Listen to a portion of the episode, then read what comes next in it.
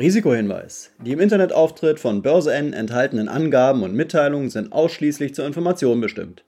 Keine der in diesem Internetauftritt enthaltenen Informationen stellt eine Anlageberatung dar. Sie dienen ausschließlich Informationszwecken und sind kein Angebot bzw. keine Aufforderung zum Kauf oder Verkauf eines Terminkontraktes, Wertpapiers oder eines sonstigen Finanzproduktes. Nun aber, moin, Servus und Hallo zum Börse N Podcast. Mein Name ist Markus Noack und ich bin der Gründer von Börse N. Zusammen mit Börsen-, Finanz- und Nachhaltigkeitsprofis möchten wir dir das Thema nachhaltige Geldanlage näher bringen und verständlicher machen. Heute im Börse N Podcast Stammgästin Jennifer Brockerhoff von Brockerhoff Finanzberatung. Mit Jennifer diskutiere ich regelmäßig das Thema nachhaltige Geldanlage. Dieses Mal haben wir uns folgende Fragen gestellt. Möchtest du mit deinem Geld, wenn es angelegt wird, eine messbare Wirkung erzielen? Gibt es Studien oder Umfragen zum Thema Wirkung des Geldes? Wie sieht es seitens des Gesetzgebers aus? Gibt es da Unterstützung, Rückenwind für nachhaltige Geldanlagen? Wird es denn entsprechend einfacher für den Verbraucher, den Unterschied zwischen ernst gemeinten nachhaltigen Produkten und Greenwashing, Marketing zu erkennen? Und was sind noch Hürden? Was ist der jetzige Ausblick? Jetzt also viel Spaß mit dem Börse N Podcast und Jennifer Brockhoff. Ja, hallo Jennifer. Grüß dich, Markus. Hi. Guten Morgen. Heute wollen wir mal über Impact Investing sprechen und den Begriff äh, mal erklären, was steckt eigentlich dahinter. Wir haben ja in den ähm, vorangegangenen Podcast-Folgen haben wir ja im Prinzip das Thema Nachhaltigkeit mal ganz allgemein erklärt und das kam auch schon ganz gut an.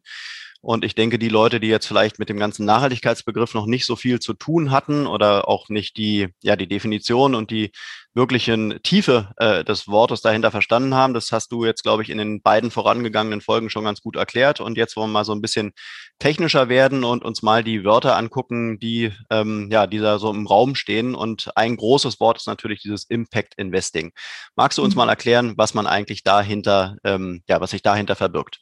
Mhm. Impact Investing ist am Ende des Tages das, was wir alle wollen. Wir wollen eine Wirkung erzielen und zwar am liebsten eine messbare und eine sichtbare Wirkung.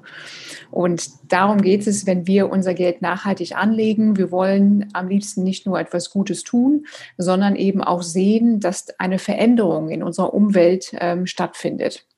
Also da kann man eigentlich relativ knackig das Thema Impact, also das Thema Wirkung erklären.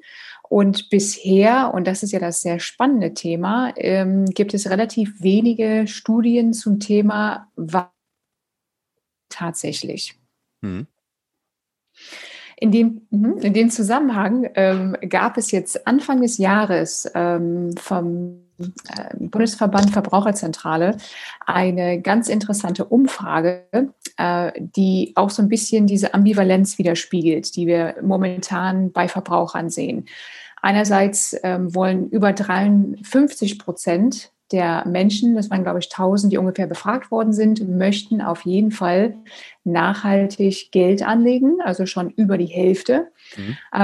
Und es ist, glaube ich, knapp 70 Prozent dieser Verbraucher wichtig, dass eben auch eine messbare Wirkung, also ein Beitrag geleistet wird.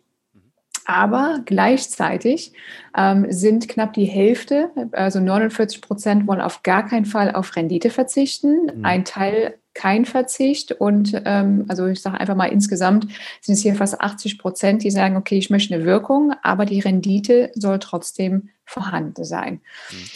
Ja, und da kommen wir dann schon zum ersten Problem. Mhm. Ich glaube, da sind wir jetzt natürlich, also ist ja ein, ein Riesenthema, äh, wo man auch gar nicht so richtig weiß, wo soll man eigentlich einsteigen und wo soll man anfangen. Äh, letztendlich ist es natürlich so, der, ähm, der Anleger, die Anlegerin, die suchen ähm, wahrscheinlich als erstes irgendwie im Netz und geben halt dann die klassischen äh, Keywords ein, eben nachhaltig Geld anlegen oder wirklich vielleicht auch Impact Investing und dann poppen da eben äh, Google-Anzeigen auf von teilweise unseriösen, von teilweise seriösen Anbietern. Ich habe das auch mal gemacht. Also es kommen auch äh, ähm, konventionelle Banken wie die Commerzbank, die eben auch genau auf dieses Keyword gehen. Ähm, und äh, letztendlich stellt sich dann natürlich eben wirklich für den Anleger die Frage, ähm, wo soll ich jetzt äh, mein Geld rein investieren und was steckt dahinter? Und ich glaube, genau dieses, was steckt dahinter, das ist halt wirklich schwer ähm, herauszubilden. Man, man als Anleger, wo man auch wirklich wenig Zeit hat, ähm, hat man ja auch ähm, vielleicht A, das Wissen nicht und, und B, fehlt einem eben die Zeit, um da wirklich tief rein zu recherchieren. Ähm, und du sagst eben schon, die meisten Leute sind mittlerweile bereit, äh, eben äh, nachhaltig ihr Geld anzulegen, aber sie wollen eben nicht auf die Rendite verzichten. Und ich glaube, genau dieses äh, diese, ähm, ja, diese Haltung, äh, die ähm, findet man ja in vielen anderen Themen auch wieder. Die Leute sind im Prinzip mittlerweile bereit, eben grün zu agieren, äh, aber letztendlich wollen sie auf den Spaß und auf den, auf den Mehrwert, auf den persönlichen Mehrwert, wollen sie natürlich nicht verzichten. Ähm, vielleicht fangen wir mal so an. Wie würdest du denn jetzt äh, vorgehen, wenn du eben ähm, ja, ein, ein, ein wirkungsorientierte Geldanlage als privaten, pri private Anleger machen äh, würdest? Mhm. Also sehr spannend ist die Entwicklung, die wir in den letzten Jahren gesehen haben. Und dadurch, dass in der Vergangenheit es keine Vorgaben auch von gesetzlicher Seite gegeben hat, was heißt nachhaltig, was heißt ESG, was heißt Impact, also genau definiert, ähm, haben natürlich viele Produktanbieter ihre eigene Definition erschaffen und haben natürlich dazu geführt, ähm, dass ich immer wieder eben höre, äh, dass Verbraucher manchmal das Gefühl haben, es ist alles nur Marketing oder es ist ein Trend und das geht vorüber und äh, das bewirkt am Ende des Tages gar nichts. Und mhm. ganz spannend ist natürlich jetzt äh, Anfang Februar eine Klage von der Verbraucherzentrale Baden-Württemberg, äh, ist es meines Erachtens, gegen einen Fondsanbieter, ähm, einen sehr bekannten Fondsanbieter. Ich glaube, den Namen dürfen wir hier nennen. Es ist ja alles in der Presse. Es geht gegen einen DK-Nachhaltigkeitsfonds, der nennt sich DK Nachhaltigkeit Impact Aktien. Mhm. Und da gibt es jetzt eine Klage, die im Raum steht, weil dieses Wort Impact impliziert, nicht nur der, also nicht nur der Name impliziert, dass es eine Wirkung gibt, sondern auf der Homepage steht, dass mit äh, diesem Aktienfonds ähm, eine Summe, ich habe die Zahlen mal aufgeschrieben, 42.000 äh, Liter Wasser aufbereitet, 6,7 Tonnen Abfall vermieden und 575 Kilogramm CO2 eingespart werden. Und da ähm, fragt man sich, wie kommen diese Zahlen zustande? Die Verbraucherzentrale hat sich das näher angeschaut und hat, hat dann gesehen, das sind ja alles nur Schätzwerte. Schätzwerte sind natürlich problematisch, weil da weiß man natürlich nicht, ist das tatsächlich so? Und ähm, suggeriert man einen Verbraucher, dass er etwas Gutes bewirkt, obwohl man es gar nicht messen kann. Äh, und das ist ein Novum, wenn man so möchte. Äh, wir sind jetzt mitten in einer Diskussion, die noch nie stattgefunden hat. Mhm. Und auch hier ist es spannend, äh, dass die äh, Investmentgesellschaft sagt, wir werden vor Gericht gehen, weil wir haben diese Daten von einem ähm, Ratinganbieter bekommen und das ist unsere Grundlage, worum wir so etwas schreiben. Und jetzt ist es auch ein Novum, dass ein deutsches Gericht sich mit dieser Frage auseinandersetzen muss. Das heißt, momentan ähm, also bis jetzt kann man eigentlich sagen, bis zum 10. März, da kommen wir gleich noch auf die neue Gesetzgebung, ähm, durfte man so ein bisschen das schreiben, was man wollte, was natürlich dazu geführt hat, dass Kritiker, die natürlich sagen, Nachhaltigkeit ist, äh, bringt am Ende des Tages nichts, auf deren Mühlen, weil einfach auch äh, das nicht greifbar und auch nicht schrift, verschriftlicht worden ist und auch mhm. nicht nachweisbar war. Mhm. Aber letztendlich, ähm, also ich habe mir, du hast mir die, ähm, die Klage äh, zur Verfügung gestellt und ich habe es mir auch mal durchgelesen. Äh, letztendlich, was die Deka da macht, äh, im Prinzip dem, den, den Anlegerinnen äh, und Anlegern das vorzurechnen anhand von, von so einem, ähm, ja, von so einem Rechner, ist ja eigentlich erstmal eine schöne Sache, weil man macht die ganze Geschichte irgendwo plastisch und die Leute können sich vorstellen, äh, was passiert jetzt eigentlich, also was ist der Impact meines Handelns. Ja? Äh, jetzt versuchen die anscheinend ja die Leute irgendwie irgendwie so ein bisschen in die Irre zu führen, oder? Also, wie du selber sagst, der Grundgedanke ist super, weil endlich ähm, hat man das Gefühl, oh super, ich lege eine bestimmte Geldsumme an mhm. und sehe, dass das theoretisch dadurch eine positive Wirkung hat. Mhm. Dann kommen natürlich die Kritiker, die dann sagen, ja, ist ja schön und gut, dass es theoretisch machbar ist, aber ist es tatsächlich so? Und dann sind wir wieder in diesem ambivalenten Verhältnis, ähm, wollen wir tatsächlich etwas Gutes tun oder ist es mehr ein Marketinginstrument, was genutzt wird, um neue Kundengelder zu, zu generieren? Das ist die große Gretchenfrage, die im Raum steht. Ich bin da auch, ich versuche immer wirklich beide Seiten mich da rein zu versetzen, weil es natürlich einerseits toll ist, dass wir endlich viel mehr Informationen haben und das Gefühl haben, es tut sich was und die Gesellschaft nehmen es ernst. Aber auf der anderen Seite ähm, ist natürlich die, die Nachweisbarkeit, also dieses, äh, ist es wirklich echt, etwas, was auch verfolgt werden muss, weil am Ende des Tages bringt uns das alles nichts, wenn es nicht nachgewiesen werden kann. Mhm. Dann war das tatsächlich eine sehr spannende Frage, die sich jetzt eröffnet. Mhm. Ich glaube, es war in dem, in dem gleichen Beitrag, wo dann irgendwie im Prinzip so kommentarmäßig noch da drunter stand, äh, wenn man auf der einen Seite im Prinzip äh, grüne Investments anbietet, auf der anderen Seite aber dann irgendwie weiter mit dem Auto zur Arbeit fährt und nicht mit dem Fahrrad, äh, ist es am Ende natürlich nicht zu Ende gedacht äh, und auch nicht glaubwürdig. Und ich glaube, genau das ist der Fall bei vielen Anbietern, die jetzt eben gerade mit solchen, ja, nennen wir es mal Lockvogelangeboten, wo man eben sowas äh, so vorrechnet, ähm, mhm. die Leute anzieht, die dann vielleicht konventionelle, also gar nicht wirklich äh, grüne ähm, Investoren sind, ähm, aber denen halt mal sagt, passt auf Leute, äh, es ist an der Zeit eben nachhaltig äh, sein Geld anzulegen, aber so richtig kritisch hinterfragen tun wir es nicht und tut es auch der Anleger nicht, also reicht im Prinzip so ein, so ein Rechner und dann werden schon alle glücklich sein.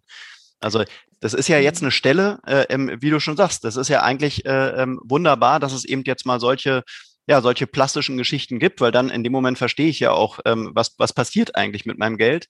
Aber ich glaube wirklich, die wenigsten haben, haben, die, ähm, haben die Muße, sich in diese ganze Thematik wirklich so tief reinzulesen, dass man am Ende eben auch die schlechten von den guten Anbietern unterscheiden kann. Also was macht mhm. man da? Das ist ja wirklich eine, ähm, ein Dilemma. Ja, und äh, wir wollen natürlich eben auch keinen modernen Ablasshandel betreiben, ne? weil mhm. das ist ja, man bekommt ja automatisch das Gefühl, okay, dann darf ich trotzdem meinen äh, großmotorigen Wagen weiterfahren, ja. dreimal in Urlaub fliegen und so weiter und so fort. Ich habe ja mein ganzes Geld ja nachhaltig eingelegt. Also das ist auch ein fatales Signal mhm. und äh, hat am Ende des Tages auch nichts mit Nachhaltigkeit zu tun, wenn man auch das damit suggerieren wollte. Da muss man natürlich auch ganz klar aufpassen. Mhm. Also jetzt am 10. März, und das wird mit Sicherheit eine große äh, Hilfestellung sein, kommt ja die Offenlegungsverordnung. Und das ist auch ein Novum, das ist eine, auch ein Teil der Umsetzung von dem EU-Aktionsplan, ähm, dass Fonds hier äh, kategorisiert werden müssen in verschiedene Kategorien. Und wir haben insgesamt ähm, drei, also eigentlich sind es vier, die nennen sich von Artikel 6, Artikel 8 und Artikel 9, wo man erstmal denkt als Verbraucher, ja, was ist das jetzt wieder irgendwie für Gesetze? Also man kann das relativ schnell und gut zusammenfassen. Alles, was unter Artikel 6 fällt, hat mhm. eben keine Nachhaltigkeitsangaben, kein ESG oder ganz, ganz äh, basic ähm, vertretene Nachhaltigkeitsaspekte, die aber im Grunde genommen zu vernachlässigen sind, also sind entweder null grün oder haben höchstens einen leichten Hauch. Und dann gibt es die ähm, Kategorisierung Artikel 8 wo man wirklich eine dezidierte äh, ESG-Strategie hat, also diese drei Buchstaben Environmental, Social und Governance mit Mindestausschlüssen und Berücksichtigung von anerkannten Branchenstandards. Und Artikel 9, das ist, sage ich mal, die äh, ja, stärkste Nachhaltigkeits- ähm, Umsetzung innerhalb der Fonds. Ähm, da sieht man auch das ganze Thema Impact. Also haben wir wieder unser Wort Impact, Wirkung.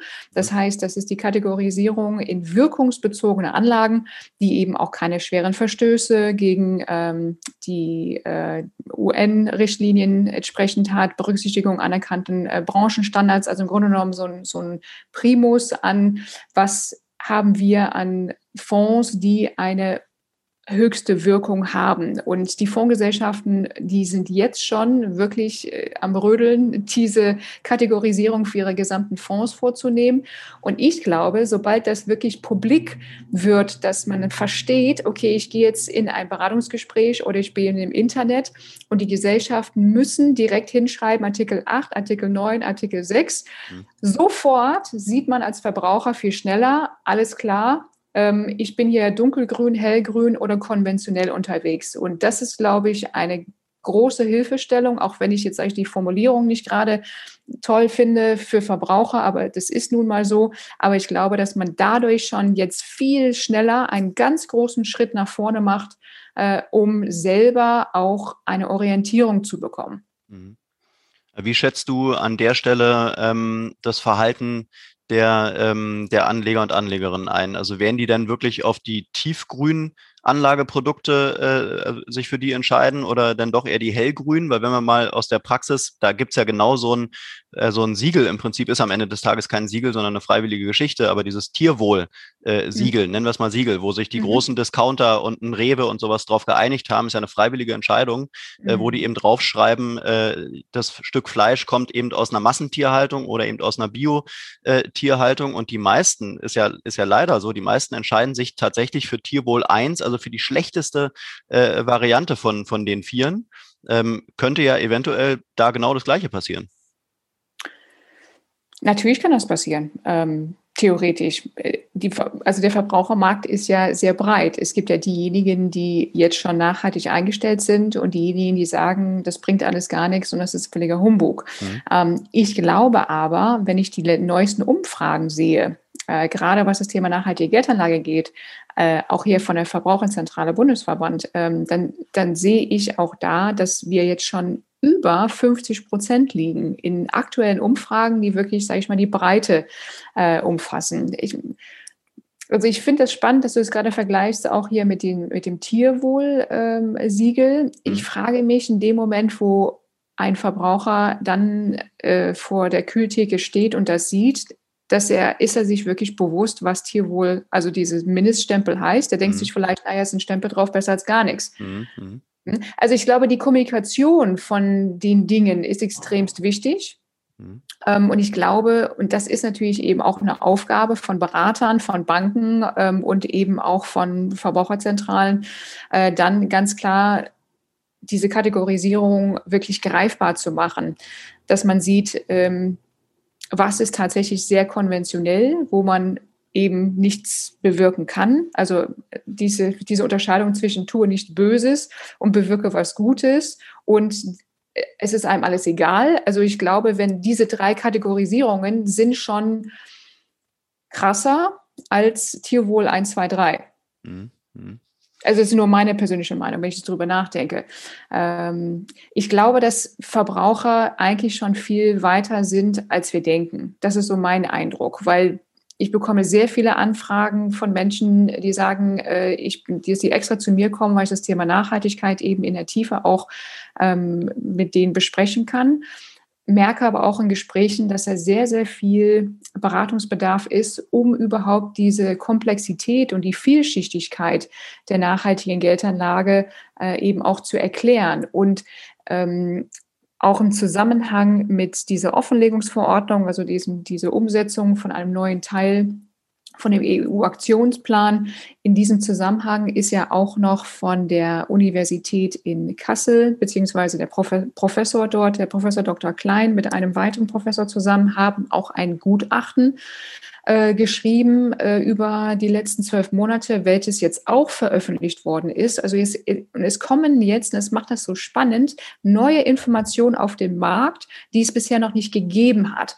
Ähm, und das macht das Thema für mich auch noch so wahnsinnig spannend, weil wir haben ja bisher waren wir ja von, von Null, von Zero zu gefühlt irgendwie Hero unterwegs. Jetzt mhm. haben wir ja endlich 2015 die, ähm, äh, Ziele ähm, gemäß äh, Pariser Klimaabkommen. Dann sind die äh, Sustainable Development Goals äh, eben rausgekommen als Ablöse von den äh, Millenniumszielen. Das heißt, diese bis 2030 17 Ziele, die wir eben entsprechend umsetzen wollen. Dann hat man endlich in der Bereich der nachhaltigen Geldanlage ESG-Kriterien mit eingebaut. Ähm, die Nachfrage, die wächst äh, immens. Das sieht man eben auch an den jährlichen Berichten ähm, des Forum Nachhaltige Geldanlagen. Auch wenn es am Ende des Tages immer noch immens klein ist im Vergleich zum Gesamtmarkt. Liegt aber auch daran, dass keiner sich bisher groß kategorisieren musste, was sich jetzt eben pflichtmäßig verändert. Und dann sind wir jetzt in so einem Punkt, wo wir sagen, okay, jetzt haben wir das verstanden, jetzt wollen wir es umsetzen, ESG haben wir kapiert, Nachhaltigkeitsziele ist jetzt auch verstanden und jetzt ist das Thema, okay, bringt das alles überhaupt etwas? Mhm. Also, ne, also so jetzt sind wir wieder so, ein, so eine äh, Stufe weiter und äh, gerne möchte ich mit dir äh, kurz und knackig, das ist natürlich ein ganz großes Gutachten, was geschrieben worden ist, aber wenn du magst, erkläre ich einfach kurz, was aus diesem Gutachten rausgekommen ist. Gerne. und, und, zwar ähm, waren die Ergebnisse, wenn ich ehrlich bin, für mich im ersten Moment sehr ernüchternd. Mhm. Im zweiten Moment wiederum nicht. Und das erkläre ich ganz gerne. Also im ersten Moment äh, ernüchtert insofern, ähm, dass man festgestellt hat, okay, ähm, wenn man einen echten Impact, also eine echte Wirkung erzielen möchte, dann geht das mit Renditeverzicht einher. Mhm. So im ersten Moment habe ich gedacht, oh Mann, jetzt haben wir es endlich geschafft, 2014, 2015 mit Metastudien, Uni Kassel, Uni ähm, Hamburg, rauszufinden, dass über 90 Prozent äh, der Studien ähm, nachhaltige Portfolien mindestens genauso gut performen wie konventionelle. Das Ganze ist jetzt vor kurzem von der NYU in Verbindung mit, mit dem Rockefeller ähm, Center entsprechend äh, bestätigt worden. 86 Prozent haben gesagt, da ist die Rendite mindestens genauso gut und ein Drittel der Portfolien sind sogar Outperformer, was Corona letztes Jahr auch nochmal bestätigt hat. Das haben wir ja in Teilen schon gesehen. Und ähm, die Portfolien sind sogar resilienter gegen Kursabstürze, wo ich sage, oh Mann, super, endlich kommen diese Zahlen und diese, diese Studien raus, dass man das belegen kann. Mhm. So, und mhm. jetzt kam das Thema Wirkung, weil es ist ja alles schön, wenn es grün ist, aber wir wollen auch, dass es tatsächlich den äh, Finanzmarkt und am Ende des Tages natürlich die Wirtschaft verändert. Und dann äh, gab es diese drei Kategorien, also Impact-Klassen von eins bis drei mit verschiedenen Wirkungskanälen. So, und wenn wir, und das, worüber wir wahrscheinlich mit unseren Zuhörern, die allermeisten sind im Bereich, ich denke mal, der ETFs oder Investmentfonds, teilweise Aktien unterwegs, und da war einfach äh, die, das Ergebnis, dass wir uns da in, der, in einem Wirkungskanal, in dem geringsten, also Wirkungskanal 1 befinden, wo wir eine indirekte transformative Wirkung haben, die schon besser ist als gar nichts. Aber dass die Botschaft, die eben da ganz klar ist, ist, dass wir mit unseren Investmentfonds oder mit unseren ETFs äh, nicht eine direkte, messbare, positive Wirkung erzielen können. Das ist die falsche Anlageklasse dafür. Hm. Ja, ähm, da ist natürlich so ein bisschen ähm, auch die Frage, also im Prinzip sollen ja jetzt die, ähm, die Anleger und Anlegerinnen dazu gezwungen werden, in Anführungszeichen, ähm, oder beziehungsweise dann auch die Anbieter gezwungen werden, dass halt, ähm, ja, dass die Anleger äh, in dem Moment, wo sie ihr Geld anlegen wollen, auch gefragt werden, willst du nachhaltig anlegen oder willst du nicht nachhaltig anlegen? Ja, genau. also dass man da ja im Prinzip so den, den Moment äh, abfängt, äh, dass es gar nicht mehr irgendwie so eine, so eine Kann-Möglichkeit ist, sondern im Prinzip wird jeder drauf gestoßen, okay, vielleicht sollte ich mal wirklich drüber nachdenken, was kann ich mit meinem Geld machen, was kann ich damit anrichten, ja, im, im negativen Fall. Ähm, und äh, ja, und da wird wahrscheinlich dann auch einfach die, die Gruppe größer, die dann wirklich ihr Geld auch nachhaltig anlegt, ne? weil das steckt ja auch so ein bisschen dahinter. Ist ja nicht nur die Frage, äh, ähm, in, in welche Klasse ich möchte ich jetzt anlegen, sondern es geht ja eigentlich noch viel früher los, wo ich dann gefragt werde, will ich überhaupt nachhaltig anlegen? Ganz genau, richtig. Mhm. Und das hätte normalerweise bereits in 2021 eingeführt werden müssen. Ja. Das ist aber alles ein bisschen verschoben worden. Das heißt, im ersten Quartal äh, 2022 wird es verpflichtend äh, sein, dass das in Beratungsgesprächen abgefragt mhm. wird. Mhm auch eben ein Novum, äh, wo andere Länder das schon äh, bereits umgesetzt haben wo man sich eigentlich fragt, warum fragen wir uns das eigentlich nicht am Ende des Tages? Ne? Also wie kommen wir dazu eigentlich, uns das jetzt erst zu fragen, aber besser, sage ich mal, spät als nie. Ähm, und ja, also das ist auch natürlich ein Teil des EU-Aktionsplans beziehungsweise der Taxonomie, die, die eben da dahinter steckt und die Geschwindigkeit. Und das ist das, was äh, mich wirklich sehr positiv stimmt. Die Geschwindigkeit der letzten von mir aus drei Jahre, natürlich seit 2018, wo das Ganze eben auch ins Leben gerufen worden ist, ähm, ist immens. Und ich glaube, dass in den nächsten Jahren äh, einfach da der Finanzmarkt, wie wir den so jetzt bisher konventionell kennen, sich extremst verändern wird und verändern muss. Natürlich eben allen voran aufgrund der neuen Regulierung. Die ist natürlich kompletter Haupttreiber, weil der Finanzmarkt als solches sich von alleine einfach nicht bewegen würde. Mhm. Ähm, das ist für mich klar wie Kloßbrühe, wenn ich so sagen darf. Äh, das erfahre ich durch viele Gespräche, die ich führe und eben auch mit alteingesessenen Gesellschaften teilweise, die auch vor Jahren dieses Thema eigentlich auch als überflüssig angesehen haben. Aber jetzt sind wir an einem Punkt, wo es einfach gesetzlich verpflichtend ist und da fragen wir uns nicht mehr, wollen wir, äh, sondern wir müssen.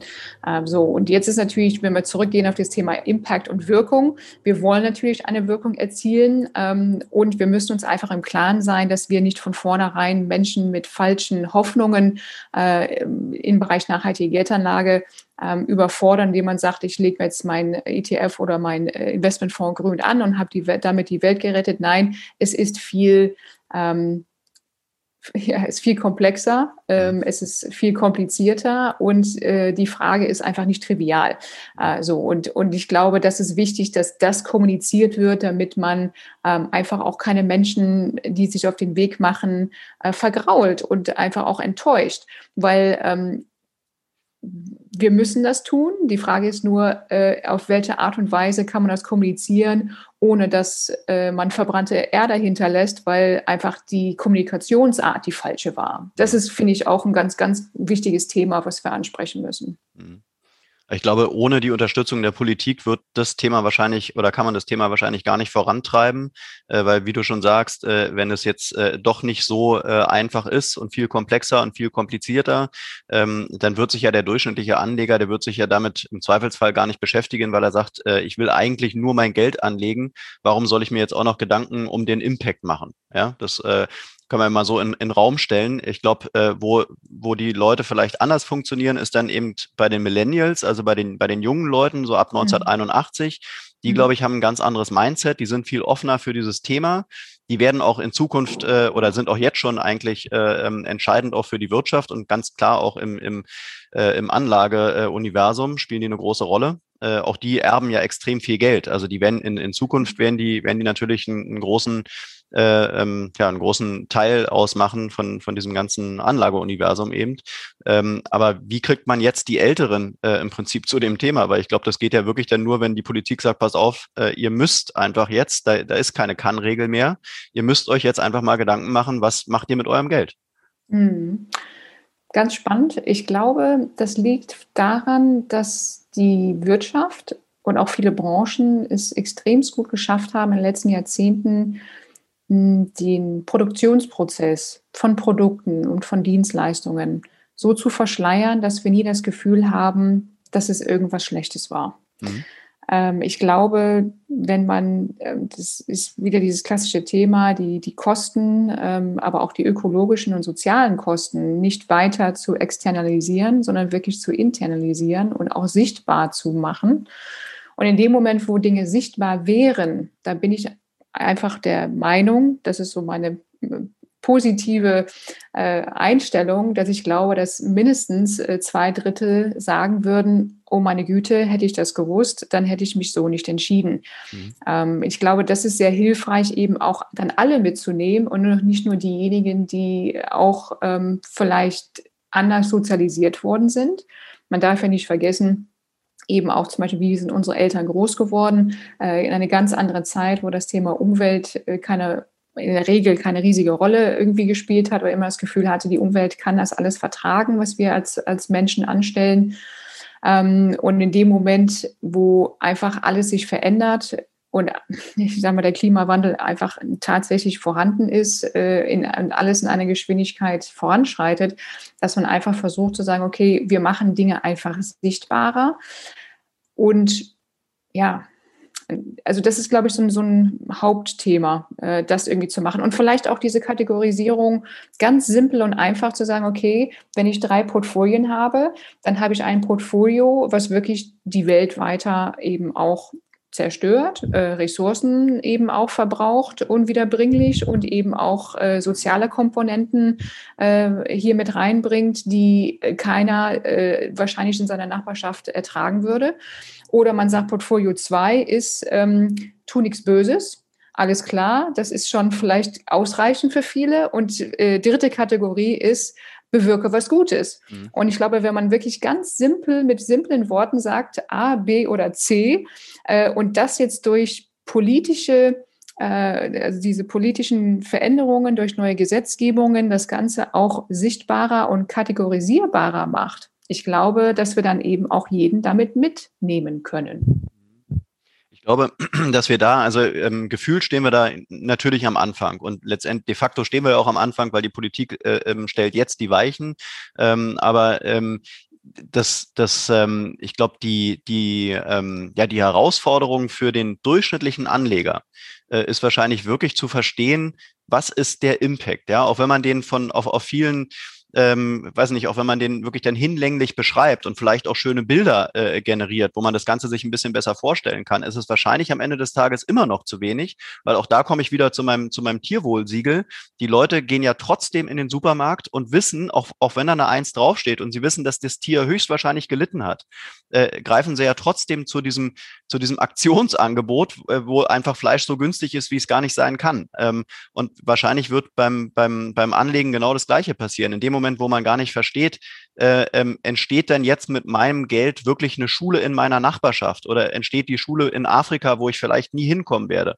Ja, also in irgendwelche Mikroinvestments, die natürlich irgendwo in einem äh, schön aufbereiteten Buch irgendwie äh, schön glänzen, aber am Ende des Tages habe ich damit einfach keine Berührungspunkte, weil es zu weit weg ist äh, muss man den Leuten das doch wahrscheinlich wirklich irgendwie so ein bisschen, ja, ein bisschen plastischer erklären, dass man sagt, pass auf, wenn du jetzt dein Geld da reinsteckst, dann entstehen, ähm, sagen wir mal, in Deutschland Windräder, ja, oder wir können eben äh, das und das reduzieren und dadurch wird das und das besser. Also man glaube ich, also in der Vergangenheit hat man ja immer den Fehler gemacht, dass man irgendwie Gewitterwolken hat aufziehen lassen und gesagt hat, äh, es wird alles schlecht. Äh, und wahrscheinlich müsste man genau das Gegenteil machen, indem man sagt, wenn du nachhaltig investierst, dann wird alles besser. Also mal wirklich mit schönen Bildern werben und nicht mit diesen Schreckensgespensten äh, ähm, ähm, immer ähm, um die Seite, um die Ecke kommen.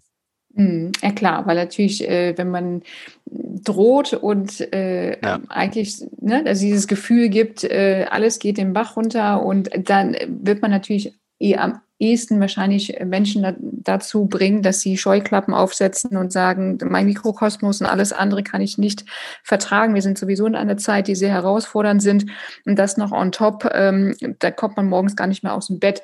Aber hast du das, ja. Hast du das Gefühl, dass, dass, dass wir in die Richtung gehen, also dass, dass wirklich diese, ähm, äh, nennen wir es mal, äh, die, die grüne Finanzindustrie, äh, dass die ähm, so eine Sprache entwickelt? Oder ist es dann doch eher wieder, dass man, dass man sagt, das ist alles schlecht und äh, weil es eben den Klimawandel gibt, äh, müssen wir jetzt was machen? Ähm, oder ähm, ist es dann doch eher so, dass wir es auch in Deutschland mal schaffen? Weil das Gleiche passiert ja auch jetzt in der Corona-Politik. Äh, am Ende des Tages werden die Leute äh, genervt äh, und werden mürbe gemacht mit diesen ähm, Negativmeldungen, anstatt mal zu sagen, sagen, wie es beispielsweise mhm. der, der Rostocker Bürgermeister macht. Ich finde, der ist so ein Paradebeispiel. Der sagt im Prinzip, wie geht's und was sind die, was sind die positiven Erfahrungen? Ja, das, das ist in der, in der Bundespolitik, ähm, hat man das fast nie. Und ich habe so ein bisschen die Befürchtung, dass auch bei dem Thema wieder alles nur negativ gesagt wird, anstatt mal zu sagen, was passiert denn im positiven Sinne, wenn ihr eben euer, euer Geld äh, nachhaltig anlegt? Hm, und daher, um, um das zu unterstützen, ist es natürlich umso wichtiger, positive Beispiele eben zu haben und auch das Thema Wirkung tatsächlich sichtbar und messbar zu machen. Mhm. Äh, deswegen auch diese letzte Studie über die letzten zwölf Monate, die wirklich brandaktuell ist, äh, eben von äh, dem Lehrstuhl Sustainable Finance, wie gesagt, von Professor Klein, der dann gesagt hat, äh, wir brauchen ja eben hier sichtbare Dinge, damit eben dieser Wandel noch weiter und besser voranschreiten kann. Und ich glaube, das ist meine die Gespräche, die ich ja führe, auch mit äh, Beratern, aber eben auch mit Gesellschaften, die Weiterbildungsangebote für Berater machen in Sachen Sustainable Finance, dass die ein Hemmschuh sind für den Wandel. Ich, äh, ich mache mich vielleicht gerade unbeliebt, aber ich spreche so häufig auch mit Institutionen, die teilweise Lehrgänge erstellen, wo sich niemand anmeldet, mhm. äh, als würde dieses Thema nicht ernst genommen werden. Mhm. Und ich glaube, dass die Bevölkerung weiter ist als das, was momentan angeboten wird. Mhm. mhm. Ich glaube, das sollte man, also ich persönlich äh, sollte, finde, man sollte es nicht unterschätzen, äh, wie stark eigentlich auch ähm, Menschen und Verbraucher sich, sich verändern können oder Dinge eben verstehen, weil wenn man sieht, ähm, also ich höre ja auch wahnsinnig viele verschiedene nachhaltige Podcasts auch zu verschiedenen Produkten und auch egal, ob es jetzt irgendwie ähm, Hygieneprodukte sind oder Unverpacktläden oder sonstiges ähm, oder ne, diese Produkte ohne äh, ähm, Kuhmilch und so weiter. Es ist völlig wurscht, aber äh, die, die Verbraucher, die sehnen sich ja nach alternativen Lösungen und es gibt ihnen ja auch, also es äh, gibt einem ja auch was, wo man das Gefühl hat, super, ich habe jetzt so und so viel Plastik äh, gespart und ich habe äh, mit unverpackt und alles und kein Mikroplastik und sowas alles ähm, und diese Brücke, das endlich mal auf den Finanzbereich mal zu übertragen, der ist natürlich sehr sperrig und sehr äh, formal und auch die ganzen Gesetze, wenn man das liest, dann schlaf, schläft man wahrscheinlich nach drei Seiten, Seiten irgendwie mhm. schon ein. Mhm. Das wirklich irgendwie so zu konvertieren, dass wir genau so eine Begeisterung und so ähm, ein, ein, eine Mitmachwollaktion haben, dass Menschen sagen, super, alles klar, jetzt habe ich das äh, verstanden und jetzt setze ich das entsprechend um. Ich glaube, dass Verbraucher viel weiter im Kopf sind, als wir es meinen. Mhm.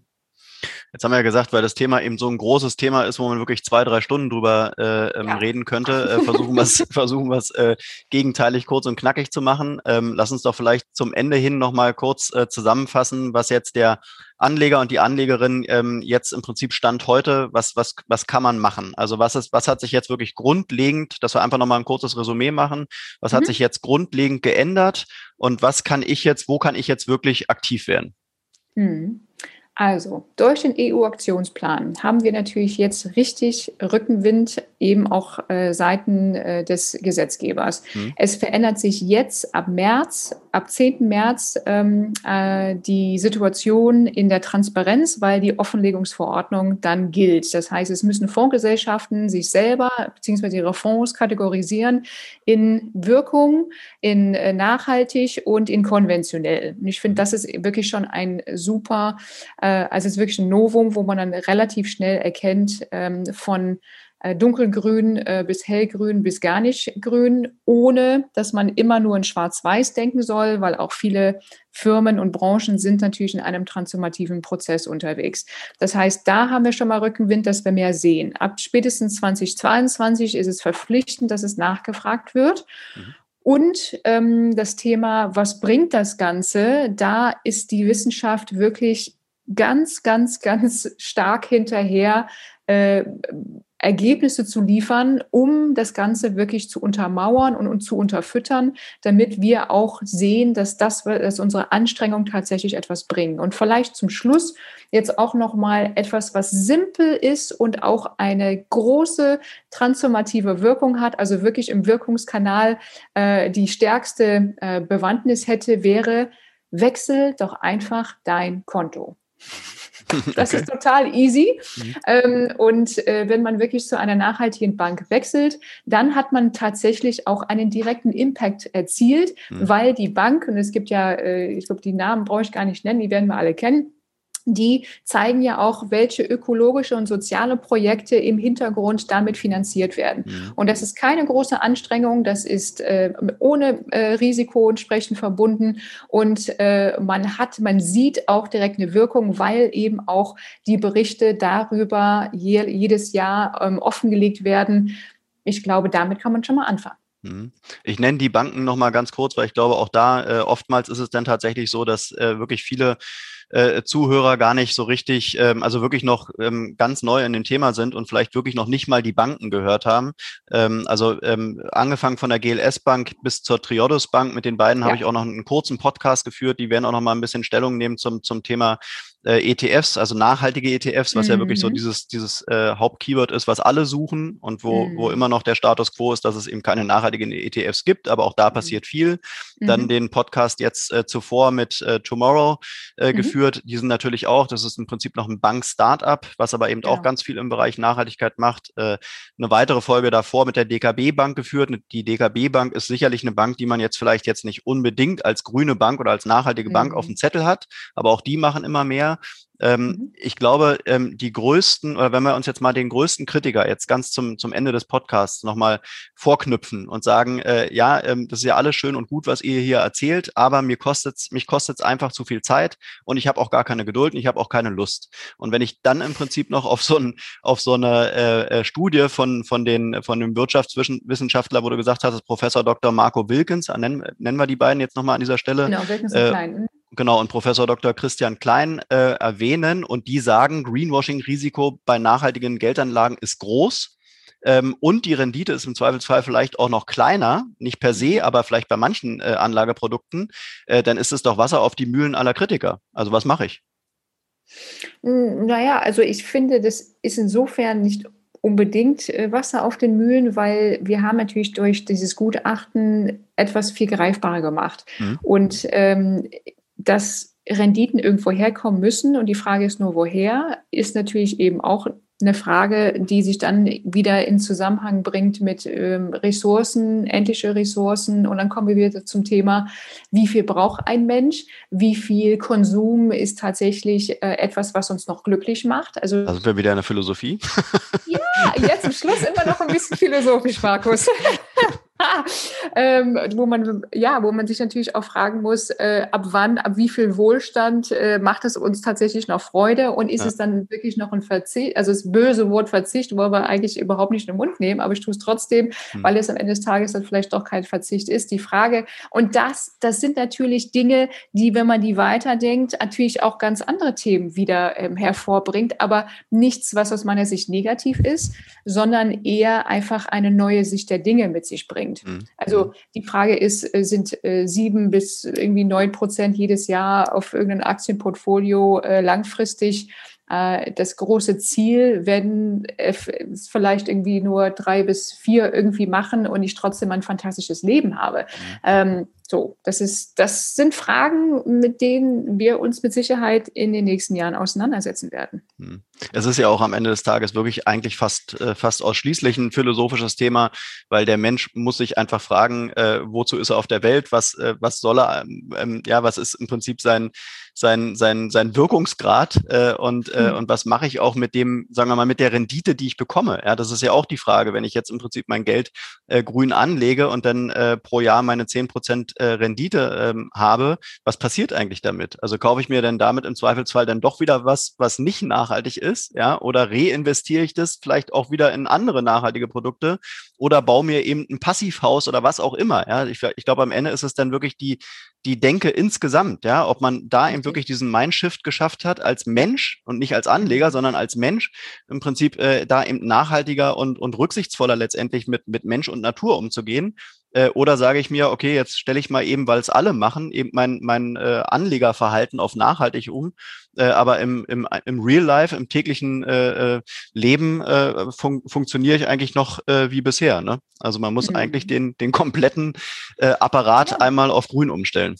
Hm, richtig. Ja. Und die Frage ist immer, wollen wir dieses Wort grün eigentlich noch in den Mund nehmen oder ja. sagen wir einfach nur ein neues Normal? Absolut. Ja, also, ne, also, weil ich finde, oft dieses Thema grün ist ja nach wie vor so ein bisschen negativ behaftet bei manchen Menschen. Also dieses Gefühl, irgendwie jetzt muss ich zwangsläufig jetzt irgendwie so ein Öko-Schluppen werden. Mhm. Völliger Blödsinn. Mhm. Sondern äh, ich würde eher, also ich würde versuchen, das anders zu definieren mit äh, einfach ein, was ist ein gutes Leben?